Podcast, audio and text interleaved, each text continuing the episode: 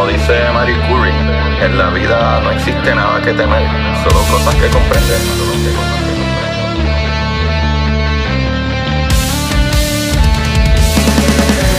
Recuerden correr y buscar la manera de aprender que más le divierta.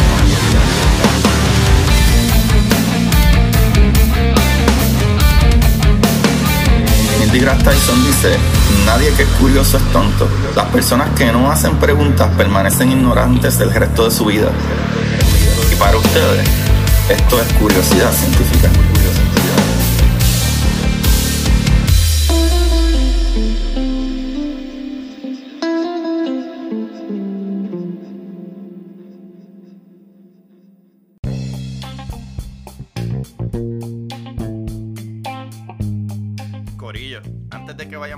Ustedes tienen que entrar a jaboneradongato.com. Vayan a Jabonera Don Gato porque esta gente, Corillo, los jabones de Jabonera Don Gato son hechos a mano con ingredientes naturales y seguros para tu piel. Tú no quieres jabones de esos que huelen mucho pero te dan piquiña. No, no, no. Esta gente, pa' colmo, es que no te dan piquiña y, mano, huelen riquísimo.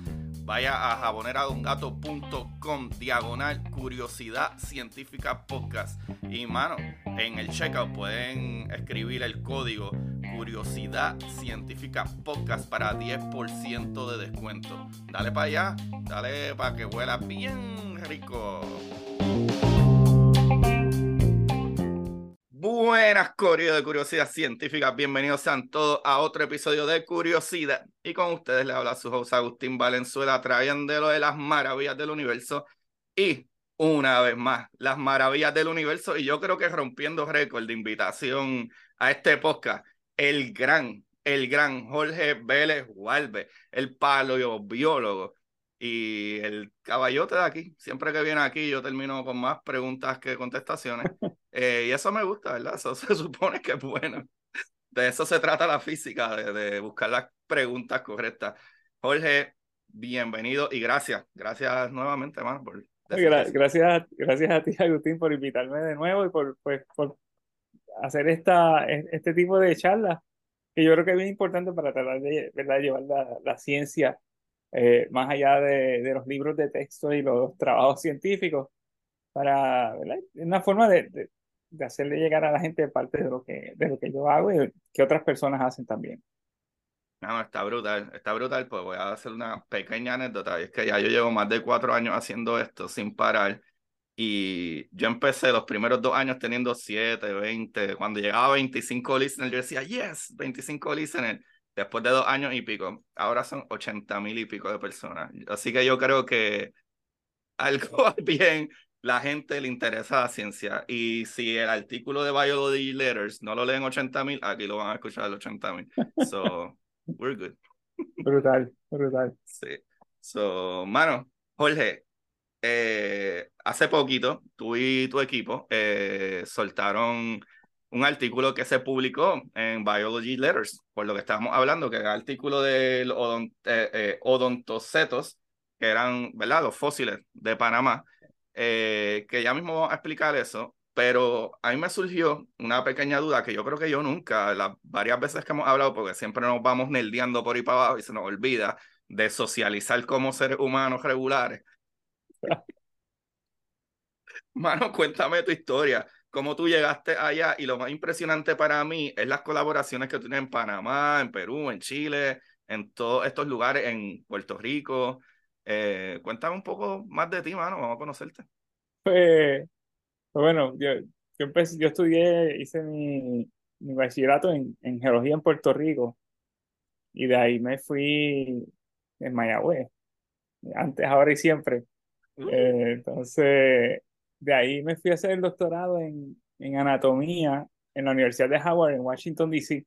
Y me fui a esa, a esa universidad en particular porque ahí estaba, hasta hace poco que se retiró, estaba el, el experto mundial en fósiles de dugongos, ¿verdad? Que son estos parientes de los, de los manatíes. parece manatí, ajá. Eh, que en Puerto Rico te- tenemos, se conocen varias especies que existieron a lo largo de los últimos 30, 32 millones de años. Y para ese entonces, para el momento que yo me iba ya a graduar de- del colegio de Mayagüez, yo había encontrado varios cráneos y lo había contactado. Entonces ya teníamos una, como, la idea era, era colaborar y publicar los fósiles, porque eran nuevos. Y pues en un momento él, me dice, no, pues, ¿qué tal si quieres venir a hacer eh, eh, el, doctorado conmigo? Y yo, bueno, ok. Y, me tiré, y me, me tiré para allá. Entonces, pues, allá por la proximidad de Smithsonian, pues fui como también a la misma vez, ¿verdad? Que estudiaba, era como un estudiante investigador en Smithsonian. Y ahí aprendí a, comencé a aprender más de otros grupos de, de mamíferos marinos y a, y a colaborar con, con el, el curador nuevo, que llegó nuevo de mamíferos marinos fósiles, eh, colega mío que se llama Nick Pyenson, y él como que ya tenía estas otras o algunas las colaboraciones internacionales y, y, gracias a él fue que me fui volviendo más con, con los colegas en, en Perú, en Chile. Eh, la, primera, la primera vez que fui a Panamá fue porque un colega de, de, de Smithsonian en Panamá lo contactó que había encontrado un delfín fósil en la costa y ya fuimos, ¿verdad? Y ese fue el primer, el primer fósil que colectamos de, de Odontoceto, de, eh, como tal, de, de Panamá. En el, colectamos en el 2011, aunque ya en el, en el 2010 ya yo había estado envuelto en un proyecto describiendo algunos fósiles de mamíferos marinos de, de, de Panamá, que eran muy incompletos, una vértebras de dugón, con unas costillas de dugón, con algunas eh, costillas y vértebras de, de delfines y ballenas. Pero este que colectamos en 2011 era, era un cráneo con las mandíbulas, eh, una escápula, algunos huesos de la muñeca. que estaba bastante completo. Era bastante completo. Y era en la costa del Caribe. Y Luego de eso fue en 2011, en 2012, en, el 2012 ahí fue que también fui a, por primera vez a, a Chile y a Perú. De, a Perú ya había ido, pero de, vacaciones años antes. Entonces, fue la primera yendo a Perú eh, como investigador y a conocer los colegas que trabajan allá y, a, comenzar a, a, a desarrollar esta, esta, estas relaciones de, amistad, de colaboración, la que poco a poco pues, han ido, han ido rindiendo frutos a, a través de los años. Entonces, en 2000, 2012 me gradué del doctorado y, me, y a, final de 2012 y principio de 2013 eh, comencé un postdoc en la Universidad de Florida, en el museo, que tenían un programa básicamente programa como de rescate paleontológico en Panamá, ya que para ese tiempo estaban expandiendo el canal y durante la expansión habían descubierto un montón de fósiles, eh, exposiciones nuevas de roca, es jungla y todo está, normalmente todo está cubierto y muchos de los que se conoce de la historia geológica de Panamá y la historia paleontológica de Panamá ha sido gracias a, las excavaciones y a las expansiones del canal. Sí, sí. Hay, hay varios periodos principales, ¿verdad? De, cuando al principio se comenzó a hacer el, canal, ¿verdad? Todas esas exploraciones, después otro momento en los, creo que fue en los 60, que se descubrieron los primeros mamíferos terrestres. Y luego en los, hace 10, 20 años atrás, que comenzaron esta última, esta última expansión, eh, que se descubrieron un montón de cosas. Entonces, parte de, de mi trabajo como postdoc era vivir en Panamá y, e ir al campo con entre cuatro a cinco internos a colectar en unas localidades ya, está, ya establecidas, ¿verdad? Cuando yo llegué ya el programa llevaba varios años. Y, y parte de, parte de lo que cuando no estábamos excavando, colectando a la orilla del canal, nos íbamos al Caribe a buscar en esos mismos sitios donde ya yo había ido en 2011, que yo conocía que había mamíferos marinos o había el potencial de encontrar mamíferos marinos fósiles y, otra, y otros vertebrados. Eh, de Mioceno tal hace como 7, 8 millones de años atrás. Oh, wow. Bueno, pero eh, eh, eso es lo, lo brutal. So, básicamente, se crean los contactos porque ya con quien tú estudiaste y empezaste a bregar, ellos tenían contacto y te empezaron a enviar para allá, o es la universidad que te envía para allá, y obviamente una vez que estás allá, pues ahí están los contactos. Sí, porque pues, y también, pues también hay que ver, también tiene que ver, eh, ¿verdad? Cómo uno se va relacionando con, la, con las personas, pues puede que vaya, depende también de, un poco del carácter de, de uno. Sí. hay gente que va a visitar los sitios y igual no pasa nada porque por, por personalidades diferentes. ¿Qué pasa? Porque son unos güeyes. No, unos huele. Entonces, entonces también hay que, creo que eh, mi, mi caso obviamente me ayuda muchísimo.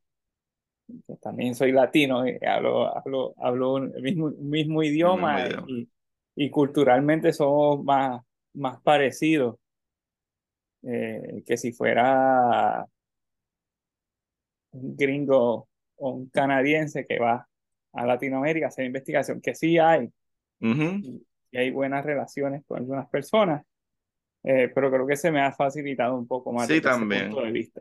Esta es la unidad de, del lenguaje, eh, también representación en el caso de, de colegas que son más jóvenes, ¿verdad? Que vienen desarrollándose como científicos, pues ven a uno que ya está, eh, tiene un empleo como profesional y bueno, la representación sí importa. Claro. Dice representation matters. No sé, son también cosas que eh, uno, uno igual, ah, quizás al momento no lo piensa como tal, pero después uno se sienta con calma y dice, sí, es verdad, y, es un poco, un poco más de presión. Mano, pero está brutal, está brutal sentir. Para mí está súper brutal el hecho de que tú puedes hacer cambio o inspirar y etcétera, y a veces por simple y sencillamente ser tú y lo que a ti te gusta y te apasiona. Y eso a veces la gente no lo entiende, tú sabes. Y, anyway, tú también, tu esposa es de, de Centroamérica. So, tú ya tienes, ¿verdad? Tu cultura, ¿verdad? Y disculpa que hable de tu esposa, pero sabes que tu cultura ya está, nuestra cultura boricua está ya, ya tú la tienes involucrada con cultura de, de Centroamérica y, y otra cultura eh, latino. Sí, sí. Y, es, que ese tipo de, ese tipo de, de, comunidad y, y establecer esos, esos lazos y mantener esos lazos, los que conllevan a uno también a hacer mejor ciencia, un tipo de ciencia quizás más diversa, termina a uno invitando a uno a, a más proyectos y, viceversa. Qué brutal, chico. Me encanta eso. Hace, hace que la ciencia, eso es lo bonito de la ciencia, ¿verdad? Lo puedes hacer más, más internacional y, a veces con un buen, con un buen equipo de personas se pueden, se pueden lograr muchas cosas. De verdad que sí, de verdad que sí. Qué bueno es, ¿verdad? Uno sentarse y hablar las diferentes perspectivas de la gente en, ¿verdad? Incluso en, ¿verdad? Temas como hasta la misma física o lo que sea mano, no todo el mundo piensa igual en ella y muchas veces eso mismo es lo que le da vida a, ese campo que uno estudia, que, que es bien diverso y dependiendo de, ¿verdad? De la, de la cultura, muchas veces dependiendo de, de, de, por ejemplo, yo no creo que todo el mundo que viva en Europa va a entender a lo mejor la evolución de la manera que sucedió, ¿verdad? En países caribeños como nosotros, que tú estás aquí tú lo has vivido, uno entiende un poco más eh, eh, los cambios climáticos. Sí, el, el contexto. Ajá, so, eh, está brutal. O, que, o, que, o que igualmente entiendan lo complicado que es hacer paleo en, Latinoamérica por, por, los recursos que se tienen o que no se tienen. Es uno. Y dos, es complicado porque especialmente en, la, en las zonas más tropicales, la vegetación cubre todo.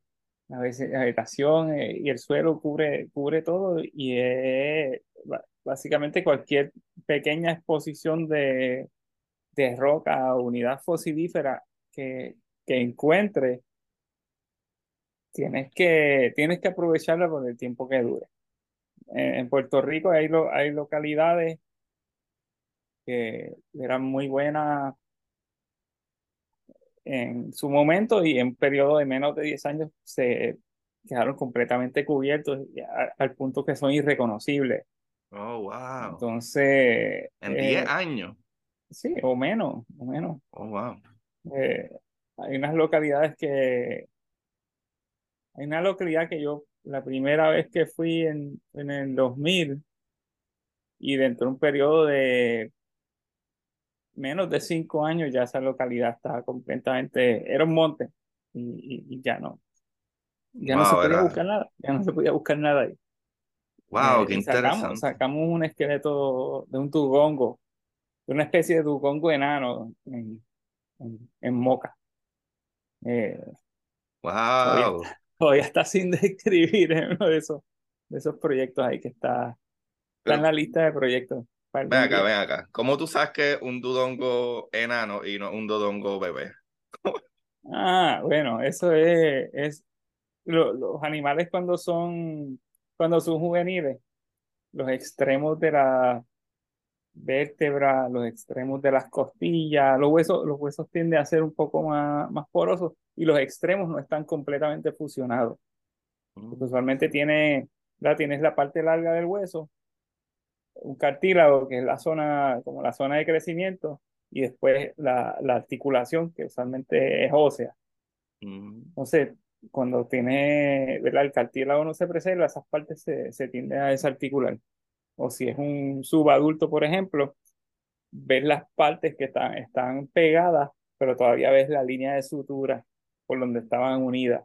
En algún momento, eh, pero ya ese cartílago se, se, se, se calcificó, se reabsorbió y está el hueso con hueso, pero todavía está un poco inmaduro y entonces ves la, la línea.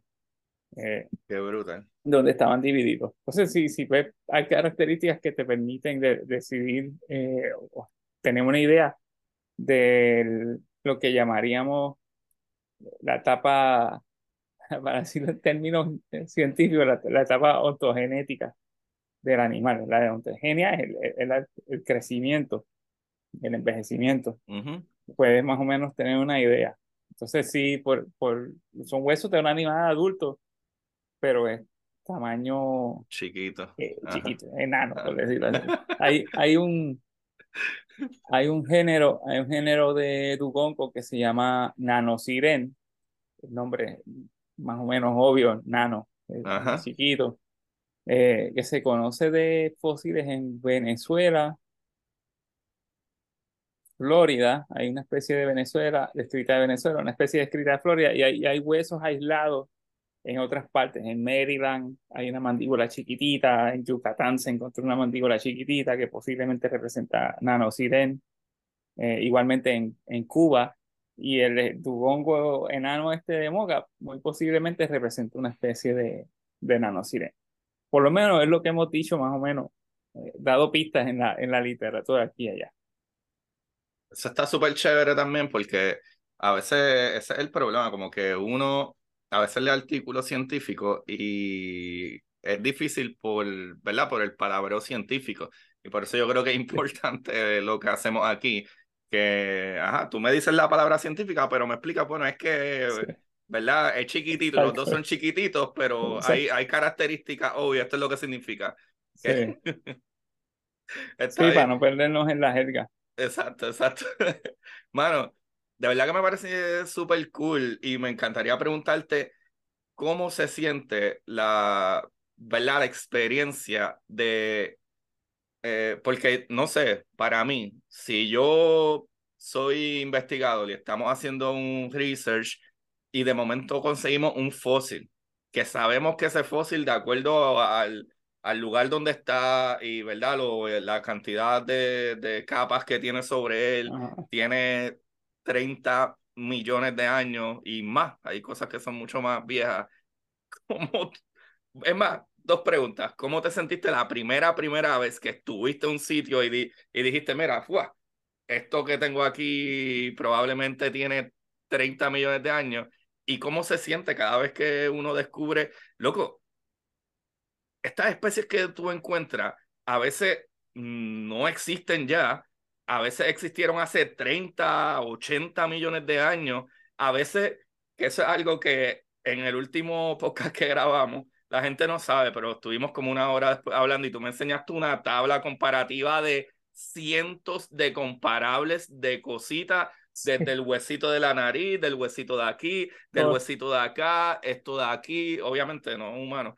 Y tú tenías incluso una cabeza de un delfín que estaba bastante seguro que esto es una nueva especie de un tipo de delfín que no es nuevo porque es que existió y está muerto, Ajá. pero una especie que nunca habíamos encontrado. Eso no sé tú, pero a mí me vuela la cabeza. ¿Cómo se siente eso? Pues es como, como, como ese, ese momento de eureka. Eh, Pero tú te das cuenta Eh. de lo que tú estás haciendo, tú te das cuenta que tú estás trabajando y de momento, ah, mira, puede ser que esto que yo tengo en mis manos es una especie que no habíamos puesto en la lista de especies, que probablemente tienes el chance de Sí. tú inventarte el nombre y que le pongan Delfinus Huarbe, porque Huarbe, Huarbe lo encontró. Sea, eh, tú estás consciente de eso, porque la gente, si no, se sienta, no, no, tú estás consciente de lo que tú estás haciendo. sí, eh, bueno, a veces, a veces sí, ¿verdad? Y a veces, pues, toma gran parte del proceso eh, es conocer bien la literatura científica. Porque si no conoces bien la literatura científica, pues cada cosa que encuentres te va a parecer algo nuevo y, y, y, pues, y no siempre, y no siempre es así. Eh, Claro. por ejemplo, eh, también, también conocer la historia de, de si estás haciendo el trabajo de campo, conocer la literatura científica, con- eh, conocer la historia del lugar, o quizás la prehistoria, eh, para entonces como que llegar a esa conclusión de, sí, esto es algo completamente, completamente nuevo. Eh, y sí, eh, sí me, ha- me ha pasado en ambos, en ambos contextos, me ha pasado en el campo y me ha pasado en las colecciones, ¿verdad? Que voy abriendo aquí en el museo, ¿verdad? Cuando comencé a trabajar, parte de las primeras cosas que, que empecé a hacer eh, abrir las gavetas, ¿verdad? Ay, tenía, tenía mi sheet list, eh, mi, mi lista eh, de, de especímenes interesantes, que no siempre sabía si eran nuevos o no, ¿verdad? Porque todo tiene que pasar, hay que escrutinizarlo bien. Algunas veces sí sabía que era nuevo, eh, como uno, unos delfines que describí, bueno, dos especies que describí de delfines, uno en 2017 y uno hace como tres semanas atrás, de, de delfines viejos, de, de hace como 30 millones de años atrás, del estado de Washington. Oh, wow. Previo a estos dos fósiles que describí, nada más se habían descrito otras dos especies de odontocetos, ¿verdad? Parientes de los delfines de esa zona. Ya yo me los conocía, había dos descritos y, y obviamente los dos que yo encontré aquí en la colección no se parecen en nada. O sea, ya, y conociendo la literatura de la región y para, especialmente para ese periodo de tiempo que se llama, ese periodo de tiempo geológico que se llama el o- Oligoceno, que es entre alrededor entre como entre 33 y 23, 24 millones de años, mi periodo geológico favorito, Ajá. de hecho. Eh, conociendo la literatura de ese tiempo para la región y, y, y en general, pues casi automáticamente no, estos, estos son nuevos. Muy, la probabilidad de, de que estos animales sean- representen especies nuevas para la ciencia son muy altas. Eh, y me tomó, me tomó cierto tiempo describir, describirlo. Eh, comencé con esos fósiles, comencé a trabajar con el 2014. 2015 saqué uno en 2017 y otro 2023. Eh, pero fue, pues sacarlo fue, fue, un proceso fue muy satisfactorio porque finalmente Imagínate. pude darlos a conocer a- al mundo.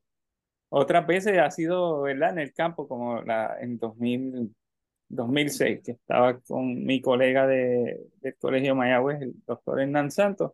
Estábamos en una localidad en San Sebastián, habíamos estado viendo el esqueleto de un dugong que encontraron unos, unos, unos estudiantes que estaban haciendo un estudio de una clase y nos fuimos caminando más, río arriba en la misma localidad y él encontró el cráneo de un gavial. Y yo, esto es nuevo. Así, a lo loco. sí, sí, ahí en las rocas, que, y que si no, hubiera, no lo hubiéramos encontrado ese día, se lo iba a llevar el río. Oh, wow. Eh, entonces, rápido los cavamos, los colectamos y esto hay que enviárselo al experto de gaviales. Eh, ¿verdad? Y esa, otra, esa ha sido otra forma también de, ir estableciendo este tipo de relaciones a largo tiempo, ¿verdad? Bueno, yo no trabajo con este tipo de fósiles, pero puedo buscar quién lo hace. Y yo como... Eso fue algo que... Eso fue una lección eh, importante que me enseñó, una de muchas lecciones importantes que me, que me enseñó Hernán, que no tenerle miedo a escribirle a otros científicos y pedirle su opinión, ¿verdad? Encuentro algo, algún fósil interesante, yo no sé lo que es, busco quién trabaja con X o Y grupo, le escribo a ver si tiene algún tipo de interés, y así ir estableciendo colaboraciones, tener, tener esa, como tener esa iniciativa, aún siendo, ¿verdad? Yo, yo empecé como estudiante subgraduado, estudiante de bachillerato. Entonces, no tener, no tener miedo, por decirlo de cierta forma. Sí. Ajá. Eh, y pues el Gavial automáticamente sabía que era, sabía que era algo nuevo. cuando encontré el tercer cráneo de Dugongo que encontré en Puerto Rico, también sabía que era nuevo. Eh, cualquier el, huesito de, del coquí, del coquí más viejo del, del mundo. Yo sabía del mundo, loco, del mundo. Yo sabía que era algo nuevo, automáticamente yo lo vi. Eh, tomó tiempo, me tomó años encontrar a alguien que, que me diera, sí, sí, yo creo que se, puede estudiar y se puede hacer algo con ese fósil. Pero yo sabía lo que yo tenía automáticamente. Eh, porque pues, ya me conocía la historia de, de, paleontológica de Puerto Rico y el Caribe, conocía, conozco la literatura, no, no quiero pensar que me conozco bien la literatura, y basándome en ese conocimiento previo, pues automáticamente puedo, puedo tomar, puedo tener una, una, una buena idea de qué es lo que estoy viendo, qué, qué, qué significa. Entonces, y de ahí, y partir de eso. Qué brutal. Eso está brutal porque los que te están conociendo hoy por primera vez, que lo dudo, pero, pero el primer episodio que nosotros grabamos fue maybe hace unos dos o tres años y hablamos de eso, porque cuando yo vi tu artículo y lo leí, yo a mí me voló la cabeza de que hubiera una especie, ¿verdad? Que hubo una especie de coquí de Puerto Rico de millones de años atrás que ya no existe. Y loco, uno como puertorriqueño, bueno, es que ese episodio está brutal, tienen que escucharlo también, porque hablamos de piedra, de piedra en Puerto Rico, que hay piedras que tienen sobre 80 millones de años o más. Ahí, bueno, ese episodio está bien demente también. Es que siempre nos vamos por el rabbit hole y terminamos hablando mil cosas más. Pero es que era importante, es importante que la gente te conozca, Jorge, porque es que lo que estás haciendo está brutal. Así que con esa pequeña introducción, que ya estoy volando en canto hace rato. Eh, mano, vamos a hablar del artículo, ¿verdad? Que salió con los colegas, y no sé si quieres nombrar a los colegas, a tu grupo con que estuviste trabajando en Panamá y descubrieron unos fósiles, ¿verdad? En, en Panamá, en, ¿verdad? En el área del Mar Caribe, y, ¿verdad? Es titulado de los fósiles de los eh, odontocetos. Pero antes de hablar de los odontocetos, eh, vamos a hablar de qué son tetrápodos porque básicamente tu expertise es bastante más basado en los tetrápodos. Sí, pues generalmente los trabajos que yo hago, ¿verdad? Tiene que casi nunca, casi nunca, dije casi, ¿verdad? Un asterisco enorme. trabajo, trabajo con, con fósiles de peces o tiburones. Eh, aunque mi primera investigación como estudiante en el colegio en Mayagüez fue, un trabajo sobre los tiburones y mantarrayas de Puerto Rico. Eh, que, casualmente, que no, nunca, nunca ha salido publicado, pero la parte de mantarrayas la estoy trabajando con unos colegas de, de Cuba una revisión de los fósiles de mantarrayas de, del Caribe. Entonces, quizás ese, final, esa, ese, ese proyecto que comencé o que hice en parte como su grado hace 20 años atrás, quizás finalmente vea la luz de la, luz al final del túnel. Lo queremos leer, lo queremos leer. Eh, sí, sí, sí, definitivamente. Entonces, pues eh, me perdió, se me perdió el hilo que estaba hablando. Ah, y vamos a hablar de qué son los, de los tetrápodos, y de lo que tú eh, estudias eh, realmente me, me, como paleobiólogo. para la gente. Eh, ah, pues, casi nunca he trabajado Con, con, tiburones y peces, aunque ah, de nuevo, el, el asterisco. Hace el año pasado junto con uno de mis colegas con los que trabajé, que he trabajado en varios proyectos en Panamá, que se llama Carlos de Gracia, que es estudiante doctoral. Eh, actualmente eh, describimos varias especies de, de marlins fósiles eh, mm. de Panamá y, cambiamos algunos nombres científicos de algunas especies de otros sitios. Era todo un, un, estudio bien, bien bonito, bien, bien detallado. Tardó muchas rondas de revisión, pero porque era un estudio grande pero pues, pues, Carlos me invitó a colaborar y no, no, le, no le dije que no. Y, pues ahí está mi nombre también atado a la descripción de algunas especies nuevas de, de marlin extintos de, de Panamá, eh, que también fueron colectados algunos de ellos por algunas partes concurrentes o durante algunas de las expediciones que salíamos en Panamá a colectar delfines o ballenas, mamíferos marinos, y que no siempre, casi siempre encontramos, encontramos más marlin que ballenas y delfines y mamíferos marinos. Eh, anyway, eh, los, tetrápodos ¿verdad? Es, el, es el grupo que, que incluye, la forma más, sencilla de, explicarlo es el grupo que incluye todos los, los vertebrados, ¿verdad? Los animales que tienen columna vertebral que no son peces o tiburones. Así, o sea, anfibios, reptiles, aves, mamíferos. Todos esos son, son tetrápodos, entonces principalmente la, la inmensa mayoría de mis trabajos son con tetrápodos, en muchos casos marinos, aunque también he trabajado con, con animales eh, terrestres, con roedores de, del Caribe y algunas otras cosas que, que estoy haciendo. Eh, y casi todo es más hacia aquí, todos los astéricos, más hacia casi, generalmente más hacia el lado de los mamíferos, pues he trabajado con, con anfibios, ¿verdad? Con, la descripción del coquí más, más antiguo, el coquí abuelo, o, o coquí abuela, como, como diría, como diría Gary Gutiérrez. eh, entonces, eh, también con los gaviales y otros restos de, de cocodrilos, ictiosaurios, que describimos el, el ictiosaurio, el primer ictiosaurio gigante en la historia del planeta Tierra eh, a finales del 2021. Eh, entonces, eh, mi, mi, era mi, mi, mi, currículo quizás se ve un poco, es un poco diverso, aunque sí está altamente viciado hacia el lado marino y hacia el lado eh, caribeño o, o la zona de los neotrópicos. Sí, porque tu último, tu último artículo en tu página que vamos a, a, compartir esto aquí rapidito.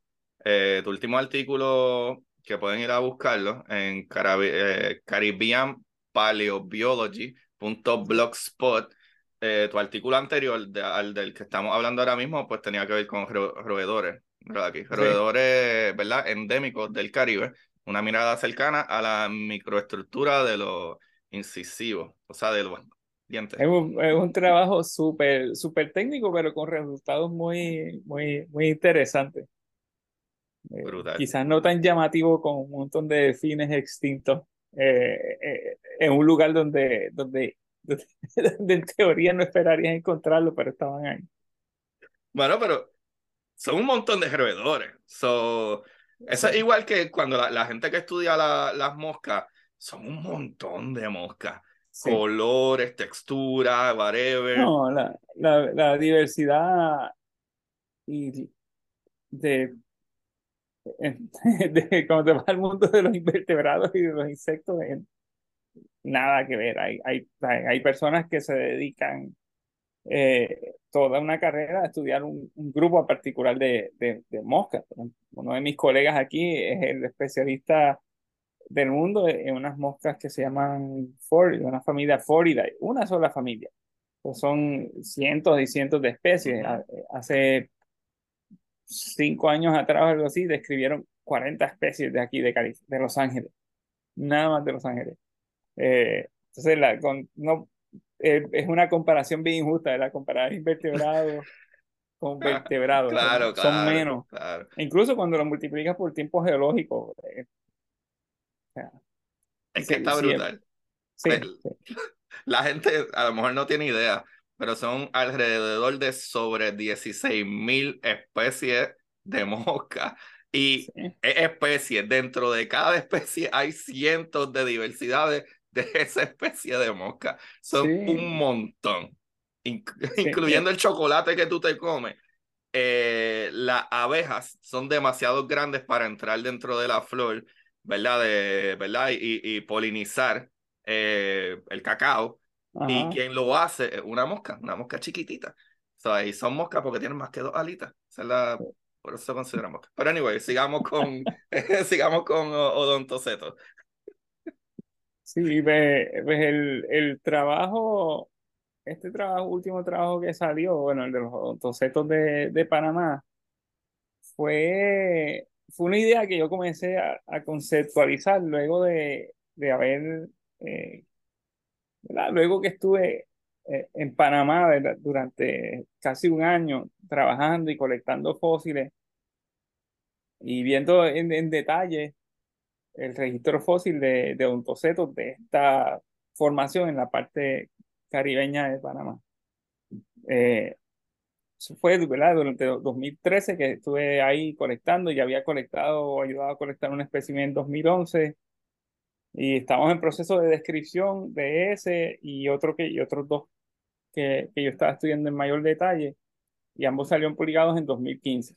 Uno fue un pariente de un, delfín de río, Lisminia panamensis, y bueno, pariente del delfín rosado, pariente marino del delfín rosado del Amazonas.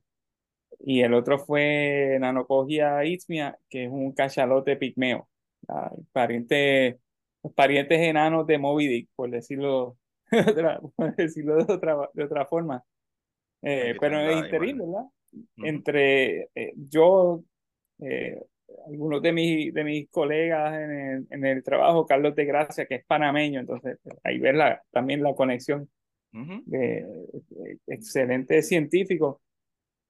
Eh, él también había colectado material, quizás me, menos completo que, el que, está, que los que describimos en 2015, pero igualmente importante, ¿verdad? Una vez los preparas y comienzas a, a, determinar qué son, pues te, como que te das cuenta que ¿verdad? comenzamos a ver que había cierto patrón. Y algunos de estos especímenes que nosotros habíamos colectado, los, eh, los empecé a preparar yo, otros los terminó de preparar otro de mis coautores en el trabajo, Aldo Benítez Palomino, que, Palomino, que es peruano, eh, estudiante eh, doctoral en la Universidad de Zurich actualmente, que hizo un internado para, ¿verdad?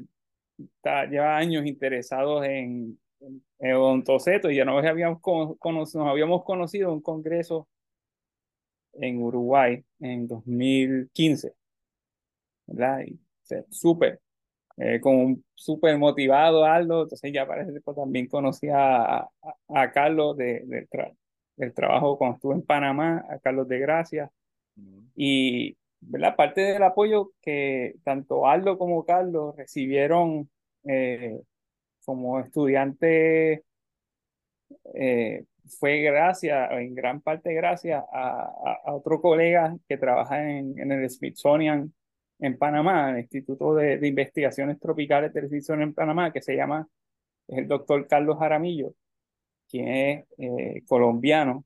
Su especialidad es en, en polen, en palinoflora, pero es un pilar de la paleontología en Latinoamérica y desde su posición, pues yo diría de una posición de, de, de ventaja, ¿verdad? Desde, desde, desde, una institución eh, con recursos como es el, Instituto Tropical de Investigaciones eh, STRI en Panamá, el Smithsonian en Panamá, pues ha apoyado muchísimas investigaciones y el desarrollo de generaciones de estudiantes latinoamericanos que pasan por su laboratorio, que tienen unos estándares muy altos y ya como básicamente si logra, si, si sobrevive ah. una varias estancias o pasas el, el sedazo de, de CJ, de Carlos Jaramillo, pues ya eso te, te garantiza, te, es, un, es una buena carta de presentación,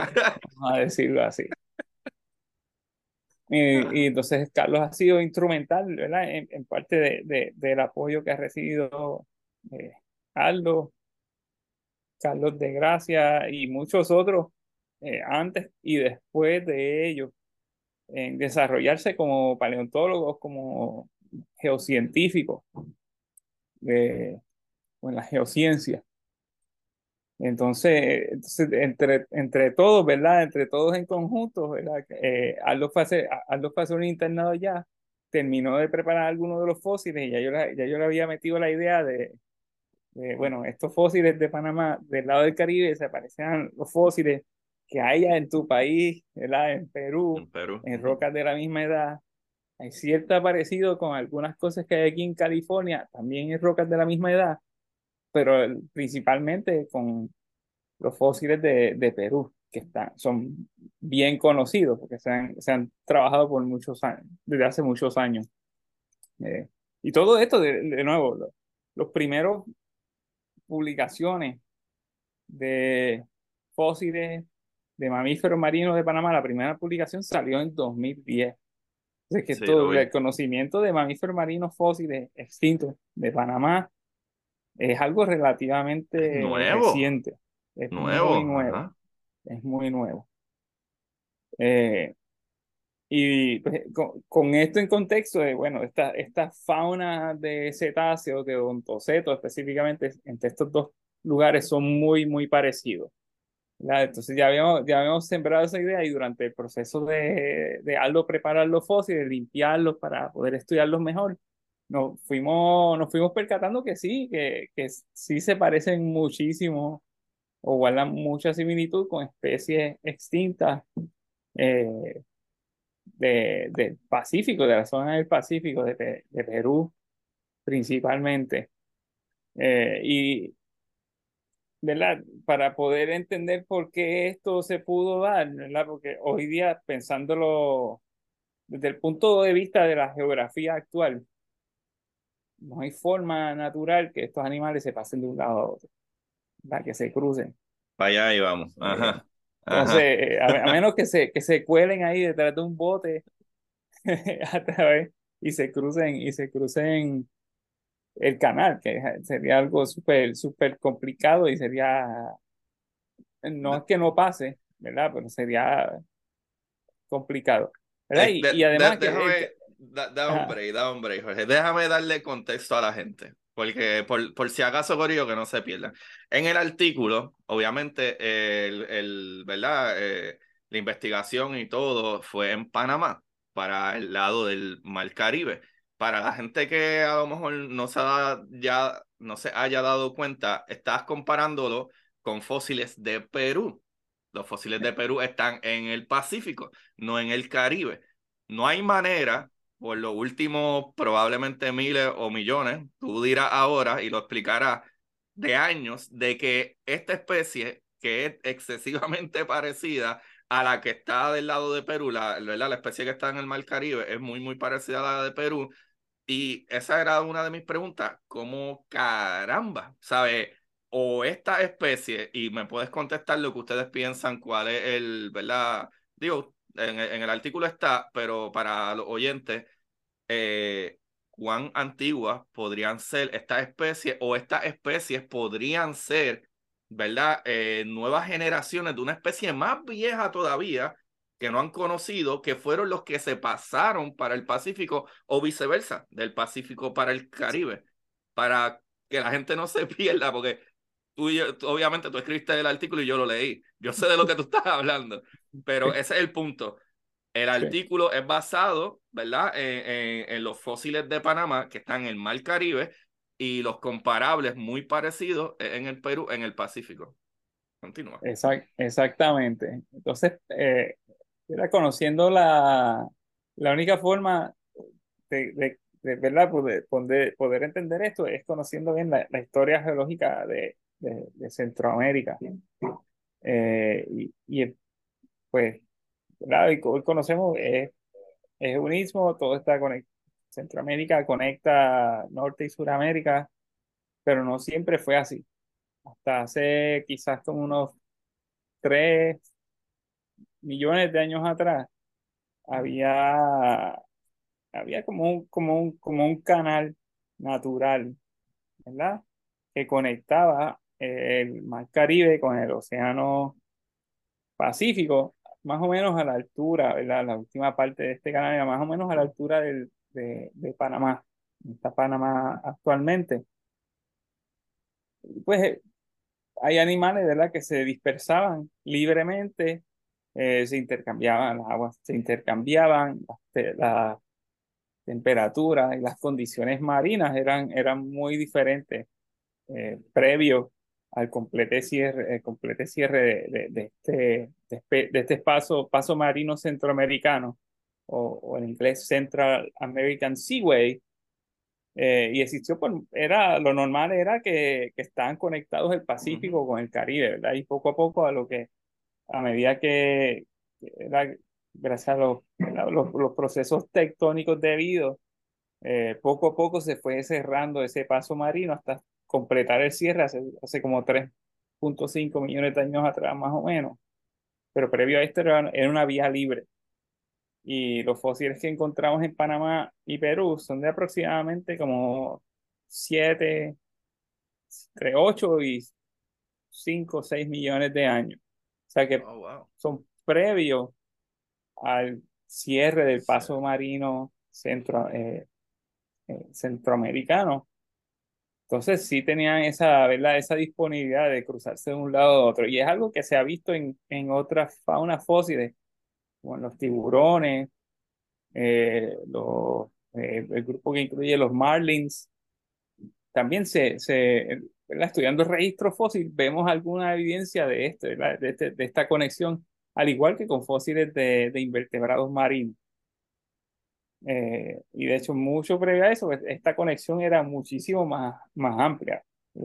Y si nos vamos más, más atrás en el tiempo, hace como vamos a 70 millones de años atrás, eh, está lo que había en ese, más o menos en el espacio donde ubicamos hoy día eh, Centroamérica, ese espacio había una cadena de islas que hoy forman, era, era básicamente el, el extremo este de la placa del Caribe mientras estaba metiéndose, mientras estaba, estaba pasando entre Norte y Suramérica, y ese frente, esa cadena, ese arco de islas, eh, que en algún momento quizás funcionaron como puentes para animales cruzarse, ¿verdad? Esporádicamente o aleatoriamente entre Norte y Suramérica.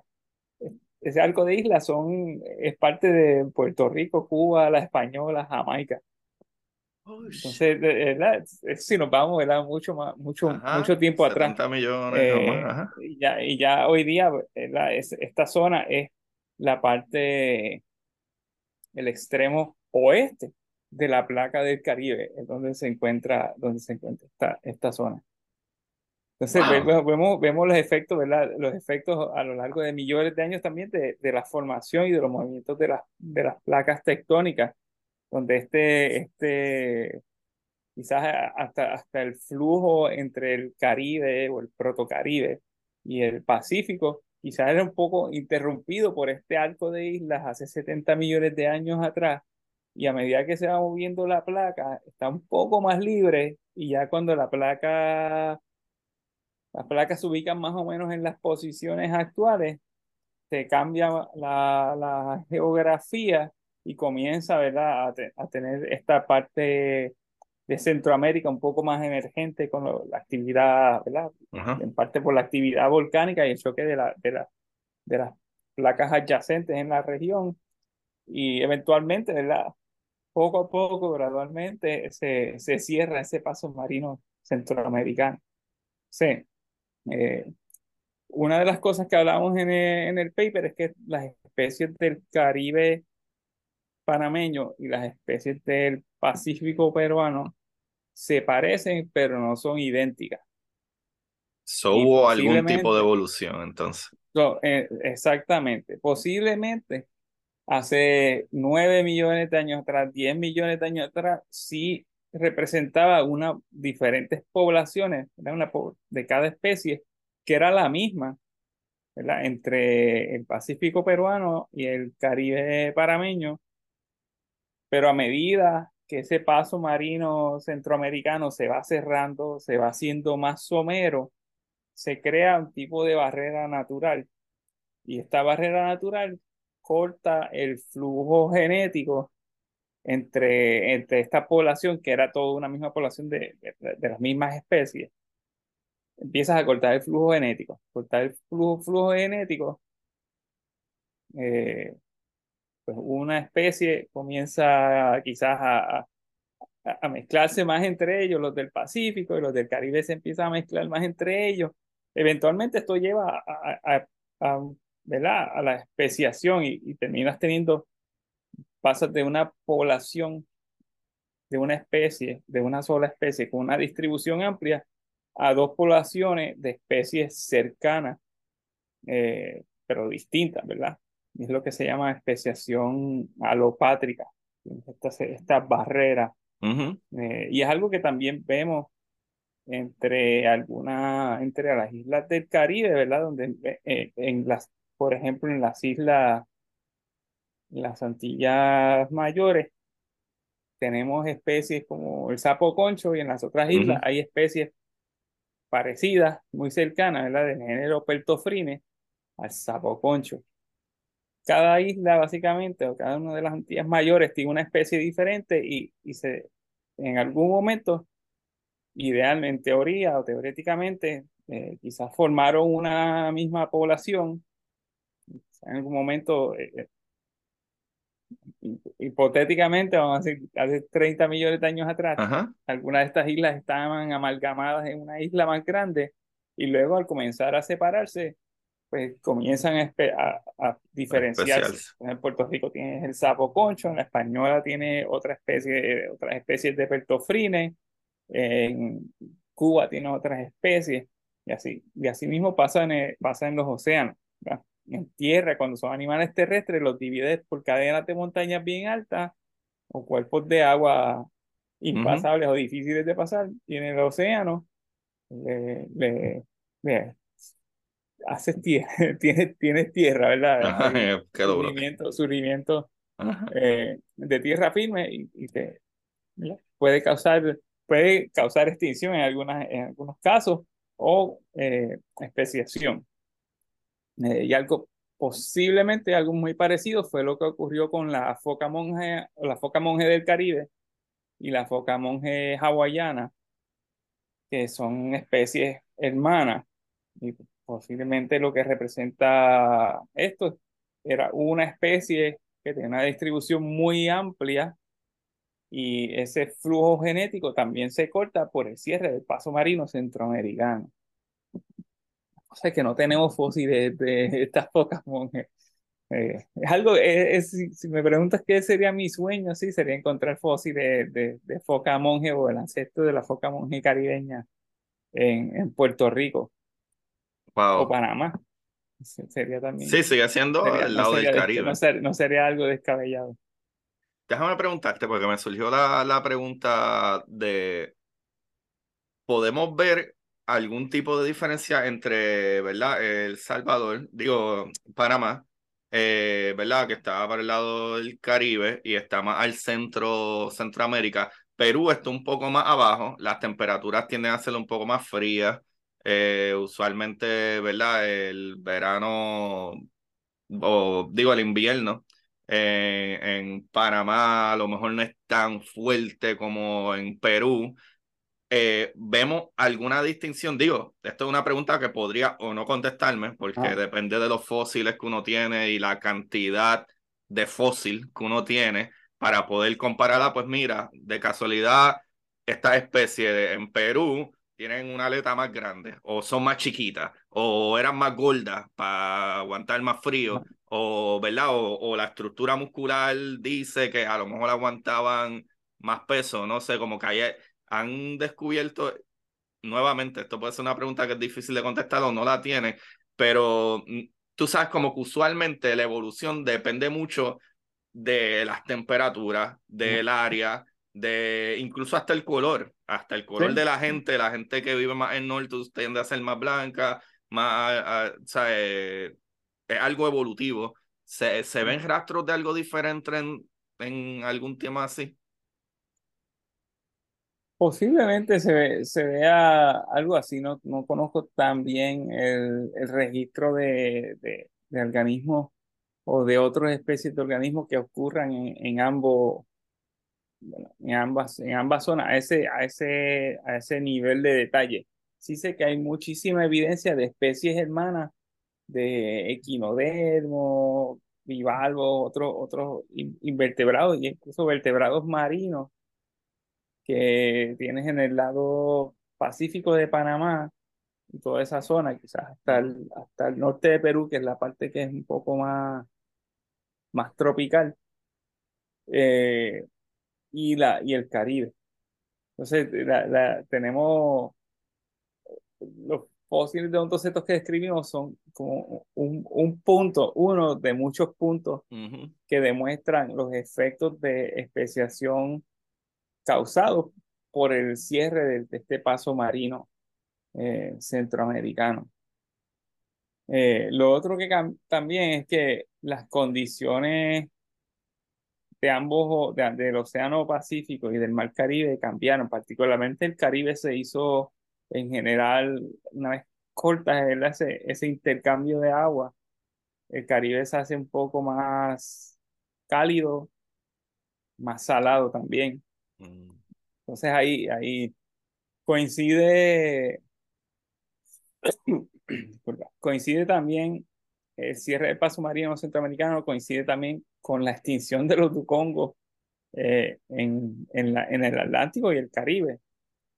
Y posiblemente tenga que ver algo con la extinción de los dugongos y la invasión de los manatíes desde los cuerpos de, que ya existían en cuerpos de agua fresca en, en Sudamérica hacia el océano.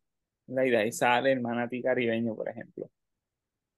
Eh, Y eso, el es- eso- lo caribeño que- y el, y el, y el africano. Sí, Eso, eso era lo que iba a preguntar. Cuando hablaste de los dudongos, rápido pensé como que, ajá, ellos están extintos y, y, y hay un montón de ellos cerca de Chile, ¿verdad? Si no me eh, equivoco, en uno de tus artículos, no, mentira, yo creo que fue cuando hablamos, creo que fue cuando Ah. hablamos. Eh, ya, ahora me- no, no estoy seguro, pichén, pero creo que la última vez que hablamos, tú estabas, no estabas en Perú, creo que estuviste en Chile y, y por alguna razón en Chile hay una gran variedad de, de, ¿verdad? De fósiles, si no me equivoco. Marino. Ajá, Ahí, eh, bueno, en, Ajá, marino, en- claro. En el norte de Chile, eh, en la región de, de Caldera, eh, si mal no recuerdo, es la región donde se origina Condorito, para los que tienen- los son suficientemente viejos para conocer Para a Condorito. del cómic. Eh. Eh, en esa escena, esa, esa zona, ¿verdad? En la, en la, de, de adentro de, de la zona del desierto del Atacama, hay depósitos marinos muy parecidos a los, a los que hay en Perú, mismo periodo de tiempo, muchos de los mismos animales. Y ahí fue, ahí lo que consiguieron, eh, lo que descubrieron mis colegas fue como un cementerio de ballenas. De ballena. Entonces, que cachalotes. representan, que representan un, posiblemente una, un varamiento en masa de hace, que pasó hace como 9 millones de años atrás, causado por, por marea roja. un toxic, eh, toxic algal, harmful algal bloom. Sí, que eso pasa aquí en, en, ¿verdad? Aquí donde yo vivo, el Golfo de México, todos los años. Y incluso hay un episodio. Toda esa, escorrentía ahí de, llena de nutrientes. Ahora mismo está pasando acá en California. Hay, hay un episodio de Harmful, Harmful Algal Blooms que está afectando un montón los delfines, eh, los lobos marinos, otros otros especies grandes se están muriendo. Digo, en parte por la falta de oxígeno del agua, por el calor tan fuerte, se terminan asfixiando y crean más bacterias. porque se envenenan, se envenenan por las algas, se intoxican. Eh, y es algo que pasa actualmente, quizás en algunas ocasiones exacerbado por malas prácticas de manejo de agua de escorrentía o malas prácticas de, o quizás prácticas no, no ideales de agricultura que terminan con un montón de nutrientes extra llegando al océano que no deberían estar ahí. Y otras formas más naturales, pero es algo que de manera natural lleva ocurriendo en el planeta más de menos como 9 o 10 millones de años, basándonos en lo que, en lo que en nuestra interpretación de los fósiles y de, de los sedimentos y lo que vimos en, este sitio en el norte de, en el norte de Chile. Eh, eso, es lo que, eso es lo que hay ahí. Eh, es bien, bien eh, surreal ir a este sitio y ver todos estos fósiles de, de ballenas. todos varados ahí. Al menos en algunas partes, en algunas unidades al menos hasta como 30 diferentes ballenas. Oh, wow. En algunas de como ballenas enteras, como de 24 pies de largo. Eh, perezosos acuáticos. Wow, tú me dijiste eso otra vez. estaba volando en canto. Delfines, delfines morsas, pingüinos, marlins, Espérate, voy, a oh. buscar los perezosos acuáticos, porque la otra vez yo lo busqué y a mí me voló la cabeza. Porque yo había ido, yo creo que la última vez que nosotros hablamos, yo había estado en, en el Museo de Historia Natural de Washington, D.C. Y tienen el perezoso gigante, de gigante de... Megaterio, megaterio. Ajá, diantre. Eh, y creo que hablamos de eso. Eh, y tú me dijiste, no, es que hay uno acuático. Y dije, ¿qué? Sí, sí, ¿Qué tú dices?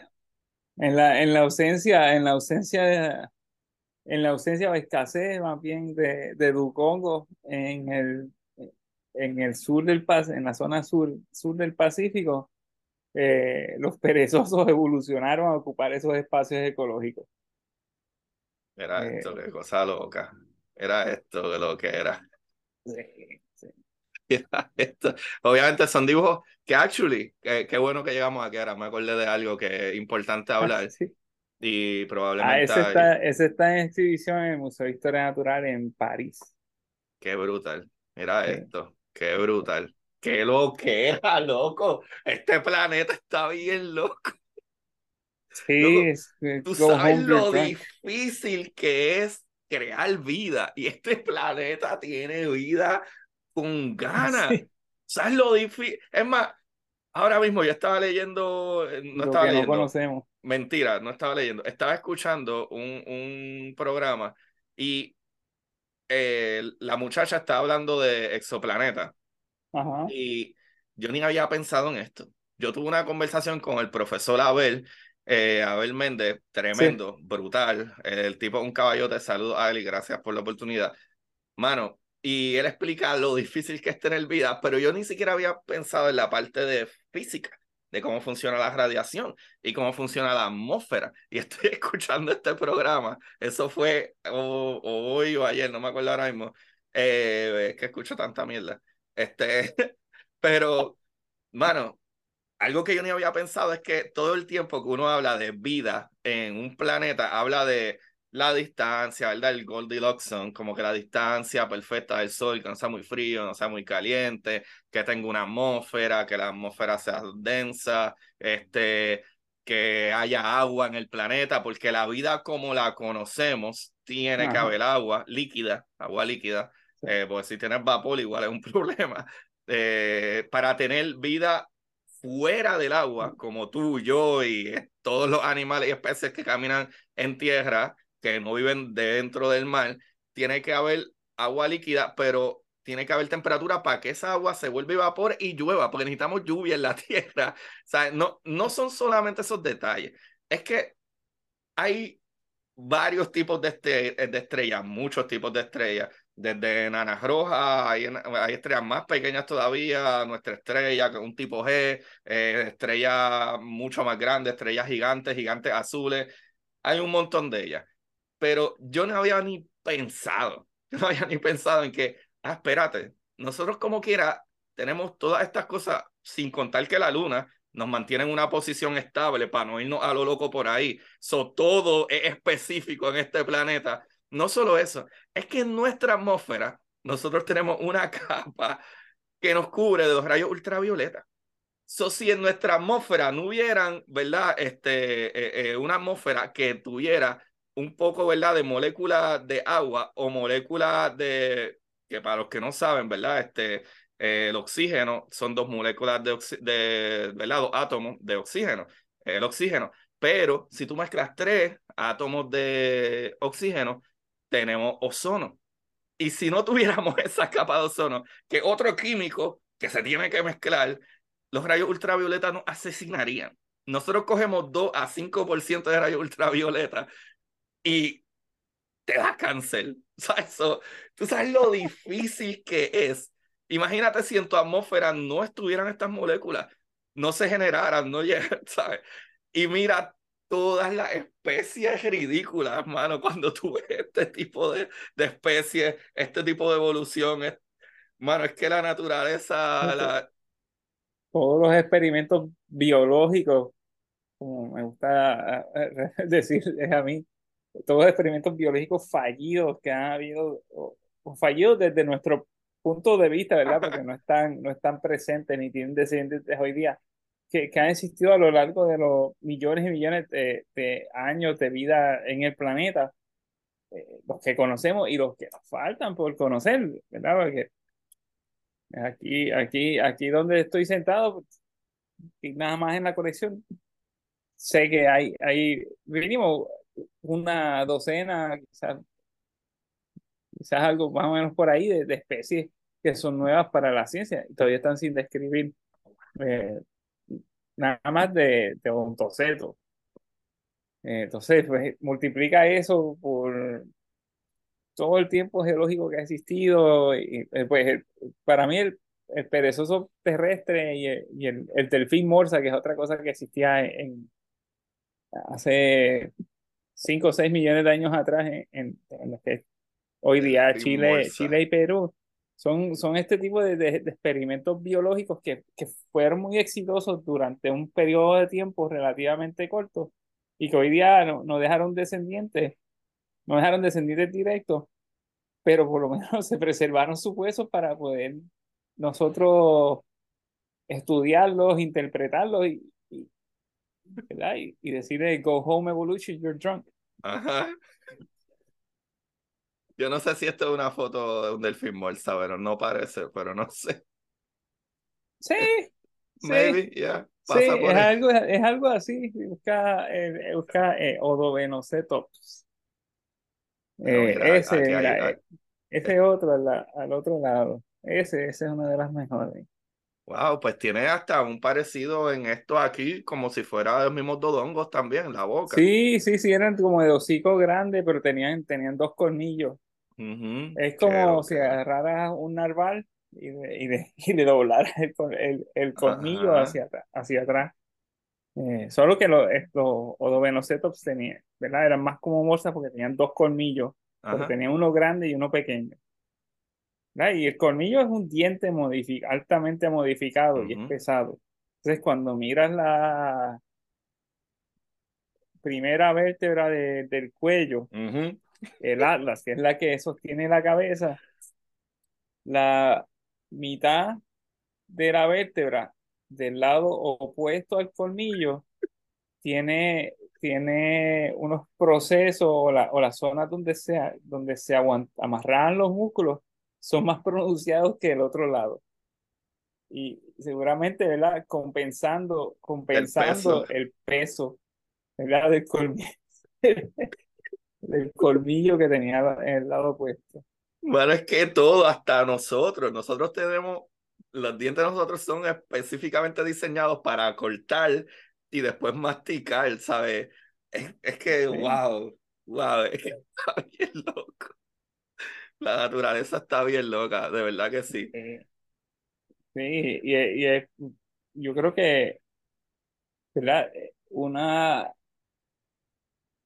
una de las cosas que, que para mí, ¿verdad? quizás estoy desde mi punto de vista viciado como persona que describe especies extintas, eh, quizás como un taxónomo de especies extintas, algo que, que hace falta más eh, es quizás promocionar más la, la precisión por las especies que tenemos en el planeta y que, y que existan más personas dedicadas a estudios o a documentar la diversidad que tenemos ahora y la diversidad que tenemos en el pasado. Porque hay, te digo, como paleontólogo hay muchísimo, hay muchísimo trabajo por hacer. El problema es que no hay muchísimo trabajo para, para, ¿verdad? Para, para emplear personas que hagan ese tipo de trabajo. Lo cual, lo cual yo creo que es algo muy, muy lamentable. Déjame eh, preguntarte. Porque pues hay, hay grupos que... Ajá. No, no, perdón, sí, termina, termina, disculpa, pensé que había No, no, es que pues hay grupos que de los cuales quizás en un momento fueron estudiados y, y ahora están rezagados porque no hay expertos que los estudien, animales, eh, animales y plantas actuales. Eh, y ahí, y ahí quizás cierto nivel de, de escasez de, de taxónomos, que es algo que no debería ser, desde, desde, mi punto de vista debería ser. Las instituciones deberían apoyar más este tipo de trabajo porque eh, entre granito y granito de arena, entre especie y otra especie, estamos documentando la, la, historia de la vida en el planeta desde el pasado, millones de años hasta, hasta ahora. Eh, y, y, hay que, en muchos casos, pues hay que, hay que apurarnos antes que se, se extingan especies que están sin describir. Oye, que algo que tú dices que pienso es súper importante es que eso funciona exactamente como la historia en el mundo. Si repetimos nuestra historia, eh, o, puedo decirlo al revés, si conocemos nuestra historia, hay historia que no queremos repetir, pero también si conocemos eh, la historia del pasado de esta especie, podríamos entender cómo era la vida en algún momento cómo ha evolucionado esa vida, hacia dónde nos dirigimos y si lo que apunta, lo cual entendemos bastante que estamos bastante jodidos con el calentamiento, pero, pero podemos a lo mejor entender eh, cosas que en algún momento fueron importantes para la existencia de ciertas especies que podemos a lo mejor concentrarnos hoy en día en tratar de volver a esos puntos, aunque no podamos arreglarlo todo de cantazo. Y, eh, por ejemplo, eso mismo, ¿verdad? Como los dodongos que se extinguieron, una vez se fue poniendo un poco más cálido el, eh, el agua, ya probablemente ellos no podían sobrevivir en ese tipo de temperatura y fue una evolución a los manatí, pero no el dodongo, tú sabes. Exacto, sí. en el caso de los dugongos, pues se, extinguieron localmente, ¿verdad? Porque existen todavía en la zona de, del Indo-Pacífico. Se extinguen localmente en el Caribe y en, y en las Américas. pero ya están, los, los manatí ya habían llegado acá hace millones de años atrás. Solo que estaban, yo pienso, mi hipótesis es que estaban quizás rezagados a los cuerpos de agua fresca eh, en Sudamérica, en la región del Amazonas, y una vez se extinguen los dugongos, queda como que queda ese espacio ecológico, los manatís pues se aprovechan. Dice, oh, espérate, ya está, está desocupado ese terreno, lo vamos a, lo vamos a invadir. Eh, porque eh, si hay algo, si hay algo que, que se ve mucho en la historia de la vida en el planeta, en muchos casos, no todos, ¿verdad? Pero es como, como si tienes una película una película vieja y haces un remake. ¿Verdad? El, el plot es lo mismo, solo que pues reemplaza a los actores por unos actores nuevos, más jóvenes o más contemporáneos. Pero la trama sigue siendo la misma.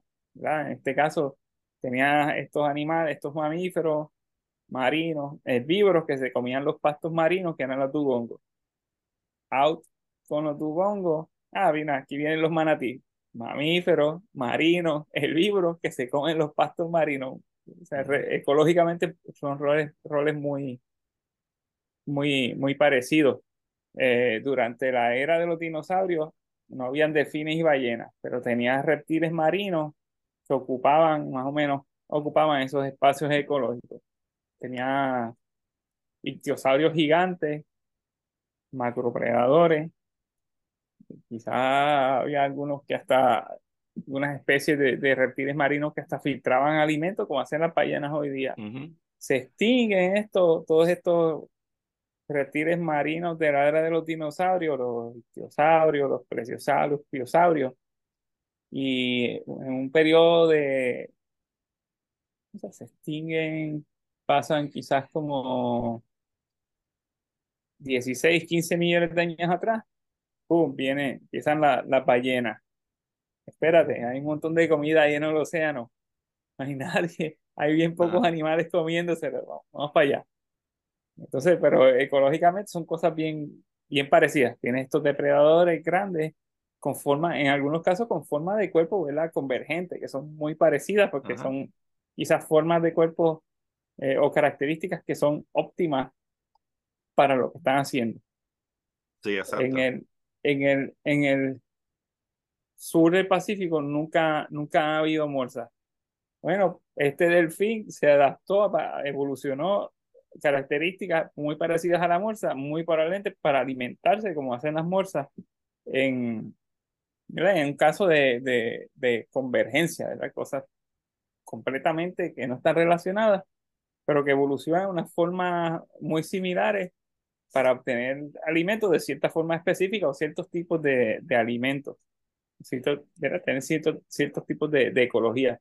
Entonces, eh, eh, eh son cosas como muy, pare, muy parecidas pero con la misma película, un remake, pero con actores diferentes, quizás. ¿Tú sabes a lo que me lleva a eso? Qué, qué bueno que me dijiste eso, porque eso me lleva a básicamente lo primero que estábamos hablando, de el poder conocer, entender cómo funcionaban las otras especies, al mismo tiempo se crea, ¿verdad? De acuerdo a lo que entonces ahora acabas de decir, el balance de la vida en el planeta.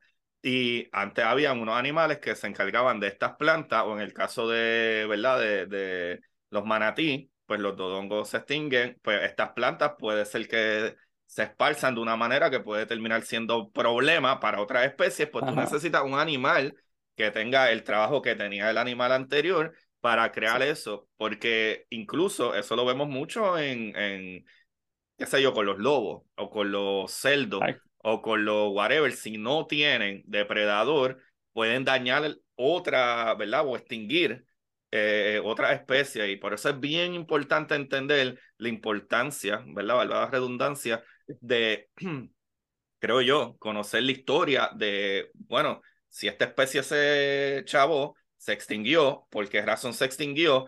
Ah, qué suerte que 70 mil años después llegó esta otra especie, porque si no, eh, tal fauna, flora o lo que sea pudiera acabar jodiendo más especies que a lo mejor es la que, como hablamos ahorita, las moscas, no hubiera chocolate riquísimo si extinguimos esa mosca. No pudiéramos beber chocolate. O no crecieran plantas si jodemos las abejas. Hasta que vuelvan cientos de años algún tipo de insecto parecido a la abeja que polinizaría otra mosca, porque las moscas polinizan con cojones. Las moscas son polinizadores muy importantes, las moscas y escarabajos. La, la, las abejas son las las stars, los que representan eh, los procesos de polinización, pero hay un montón de otros organismos. Si no me equivoco, el 70 o 70 y algo de por ciento, pueden buscarlo, pero estoy bien seguro que sobre el 70% de las plantas o, o especies que las abejas polinizan, el 70% de las moscas lo hacen, para que tengan una idea. So, obviamente, 25% es un gran por ciento, pero por lo menos el 70% moscas lo polinizan. Y otras especies de insectos. Pobres moscas quedan, quedan rezagadas a, las, a las especies que se la pasan paradas en, en, mierda. Eh, es como una o dos especies que se paran aquí en la mierda y ya todas son malas.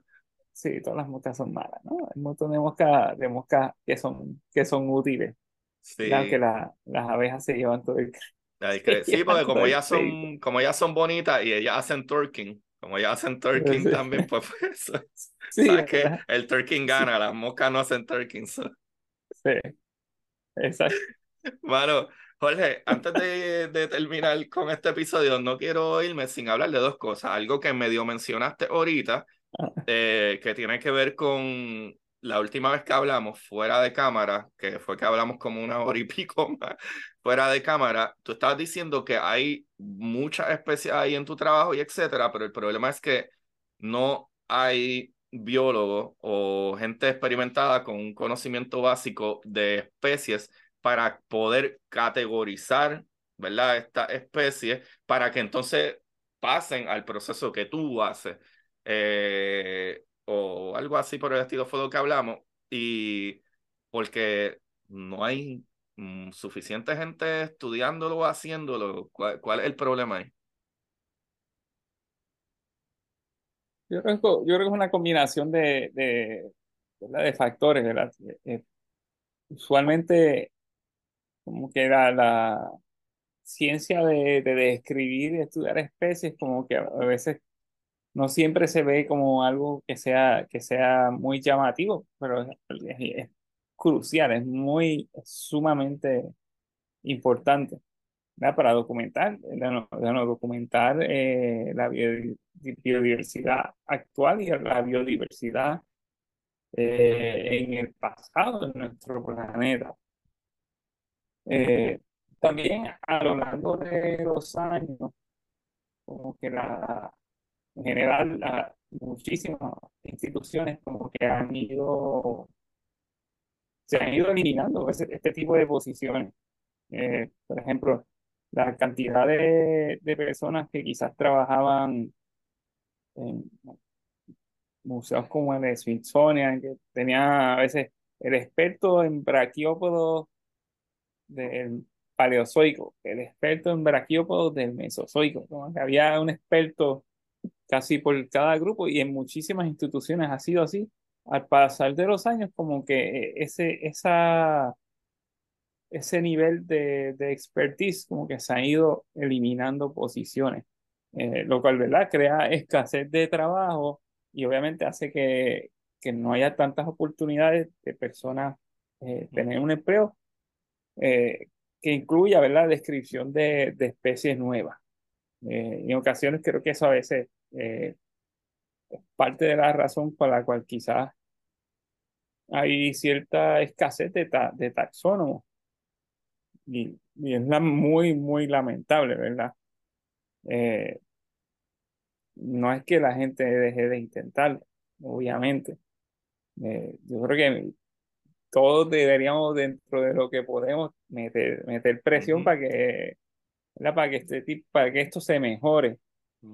O por lo menos que no se pierdan tantas plazas, porque es algo, es, algo bien importante. Y, y, no sé, para mí la taxonomía es cool porque es parte del proceso científico, eh, viene desde un punto de vista, ¿verdad? De, de la curiosidad de cada persona, de tratar de, de entender qué especies está, qué especie estás viendo, si descubriste algo nuevo o no. Eh, para mí es ah, un proceso súper cool. Para mí es un proceso bien, bien divertido, ¿verdad? Porque ahí te vas en tu rabbit hole en la literatura y comparando y leyendo. Y, la gran parte del proceso de aprendizaje como, como científico, como persona que trabaja eh, eh, con diferentes especies. Y, no solo, ¿verdad? La taxonomía es una parte eh, de lo que yo hago, como paleontólogo, sino que también pues trato de combinar todo esto con qué, qué, tipo de historia, qué otro tipo de datos puedo obtener del fósil, cómo puedo tratar de, de entender otros aspectos eh, más abarcadores de la ecología, de la, de la eh, distribución geográfica de ciertos grupos, estudiando los fósiles, más allá de, de, andar solamente describiendo especies nuevas. Que, que quizás eso fue parte del problema, porque muchos, a lo largo de muchos años, eh, si buscas en la literatura científica, hay muchos trabajos que son muy escuetos desde el punto de vista eh, de otro tipo de detalles que puede, podría, pudieron haber obtenido del fósil. Y es como, se describe una especie nueva, es así, ya. Mm. Y, a, veces... Muy eh, básico. Ajá, como que se dedicaban mucho a describir especies nuevas, especies nuevas, especies nuevas, sin, sin adentrarse en otros aspectos que quizás podías obtener, otro tipo de información que podías obtener analizando el fósil un poco más o tratando de ver verlo desde un punto de vista más amplio. Ajá. Eh, al menos esa parte yo siento que ha, que ha mejorado, ¿verdad? Ahora, ahora y, que también tratamos de utilizar todos los tipos de datos eh, que podamos obtener, obtener de, los, de los huesos, de los, si son eh, especies actuales, combinar morfología con ADN, con distribución geográfica, con la batimetría, la qué profundidad, si es en el océano, qué profundidad se encuentra, todo ese tipo de aspectos hace, hace que los trabajos sean, sean más interesantes. Y, y eso, la mejor forma muchas veces de lograr eso es, teniendo este tipo de relaciones colaborativas con muchos colegas, eh, o con, ¿verdad? que te ayudan a tener otras perspectivas, quizás uno conozcas parte de la literatura que esos otros colegas sí la conocen, sí la conocen mejor y te aportan al enriquecimiento de tu trabajo como científico. Claro. Claro, claro. Mano, pues, pues es que a mí me parece bastante impresionante, porque de la última vez que hablamos era eso, como que no había suficientes personas haciendo esa parte del trabajo de poder identificar y catalogar antes de pasar al proceso de comparación y todo eso. Y mano, compense, porque es que, no sé, para mí la investigación es, otra cosa.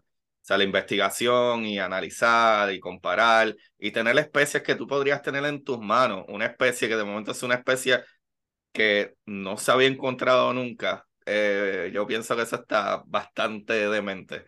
Eh, pero, con eso dicho, quería cerrar con la pregunta de si hay algo que el público en general o ¿verdad? podemos nosotros hacer, porque sé que es un poco difícil para que cierto,